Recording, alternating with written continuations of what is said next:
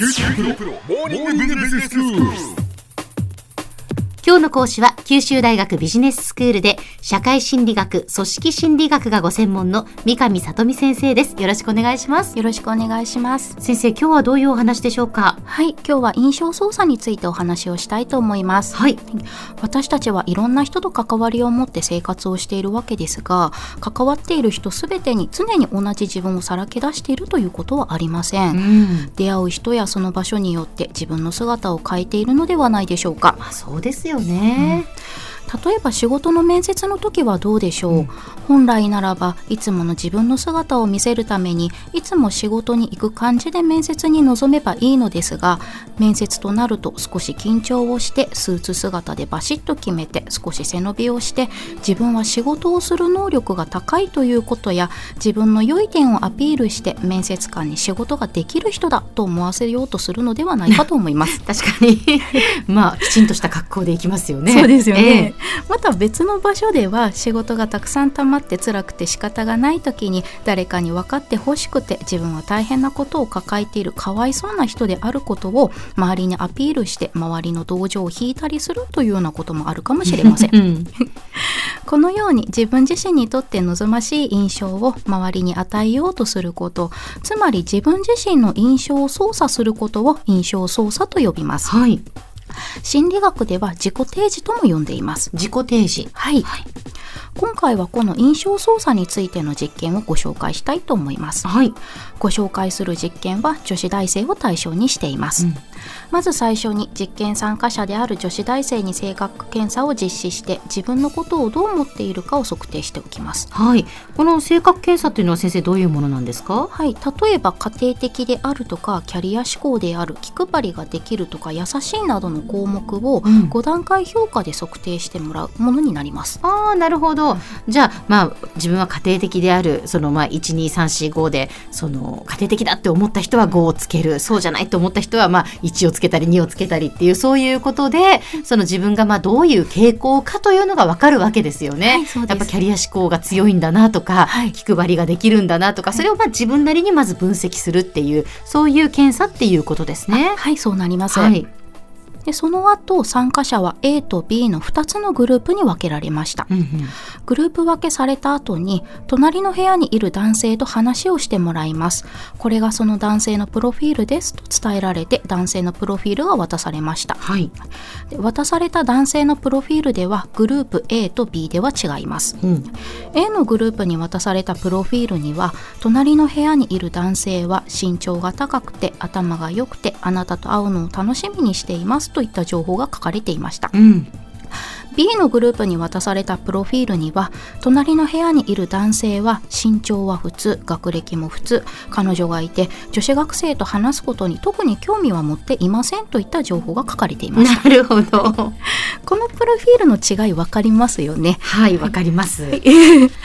で A のグループの人にはこれから会う隣の部屋の男性が魅力的であるように操作されて、一方で B のグループの人には相手があまり魅力的でない男性であるように操作されていましたまあそうですね。しかももう B のグループのね、渡されたプロフィールは、彼女がいて女子学生と話すことに特に興味を持っていないっていうことは、じゃあもうそんなに力入れなくていいかなって思っちゃいますよね。確かにそうですねで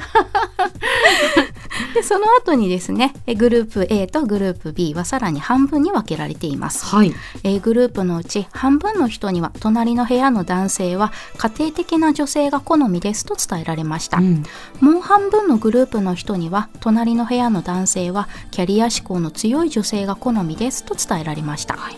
B グループの人にも同じように半分の人には隣の部屋の男性は家庭的な女性が好みだということもう半分の人には隣の部屋の男性はキャリア志向の強い女性が好みだということが伝えられました、うん。そして相手にあなたのことを知ってもらうためという名目でもう一回性格検査を行いましたはい。ちなみに最初に行った性格検査と2回目に行った性格検査は同じものになります、うん。ただ2回目の性格検査は相手にあなたのことを知ってもらうためと伝えて性格検査を行っていますので、うん隣の部屋の男性への印象操作が影響していると予想されます、はい。なので実験の最初に行った性格検査と実験によって印象操作された性格検査に違いがあるのかを検討するのがこの実験の目的でした。うん。じゃあ実際どうなったのか。はい。さて魅力的な男性であると伝えられた後家庭的な女性が好みであると伝えられたグループとキャリア志向の強い女性が好みであると伝えられたグループ。そして魅力的でない男性と伝えられた後に家庭的な女性が好みであると伝えられたグループとキャリア志向の強いグループであると伝えられたグループ。この4つのグループに違いは見られたのでしょうか、うん。実験の結果魅力的な男性だと伝えられた A のグループの女性は相手の好みに合うように自分の性格をアピールすることが分かりました。はい。つまり家庭的な女性が好みと伝えられたグループは家庭的な性格だということをアピールしキャリア志向の強い女性が好みと伝えられたグループはキャリア志向の強い性格だということをアピールしたことになります。そうでしょうそうでしょう。やはりそうでしょうね。はい。一方で魅力を感じない男性と伝えられた B グループの女性は特に相手に合わせたアピールをすることはなくありのままの自分を見せているという結果になったそうです。だと思います 今更よく見せようとする必要がないなってやべ思ったっていうことですよね。そうですね。ええ。この結果からあのおっしゃる通りなんですけれども人は魅力的な相手の前ではその人に合うように印象操作をするということが分かりました、うん。ちなみに別の実験によって男性も同様の傾向が見られたそうですでは先生今日のまとめをお願いしますはい。人は相手や状況によって異なる自分を見せています。自分自身にとって望ましい印象を周りに与えようとすること、つまり自分自身の印象を操作することを印象操作と呼びます。印象操作は意識的にも無意識的にも行われています。自分は普段どんな印象操作をしているのか、時には振り返ってみるのはいかがでしょうか。まあ先生あの印象操作って操作するっていうとこうマイナスなイメージがありますけれどもやはりそれをこう効果的に使えるといいよっていうことですよねそうですね。今日の講師は九州大学ビジネススクールで社会心理学組織心理学がご専門の三上里美先生でしたどうもありがとうございましたありがとうございました。さて QT プロモーニングビジネススクールはブログからポッドキャストでもお聞きいただけます QT プロモーニングビジネススクールで検索してください。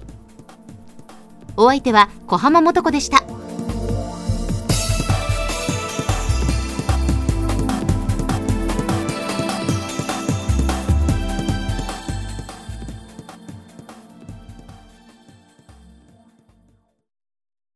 QTプロは通信ネットワーク、セキュリティ、クラウドなど QT ネットがお届けする ICT サービスです。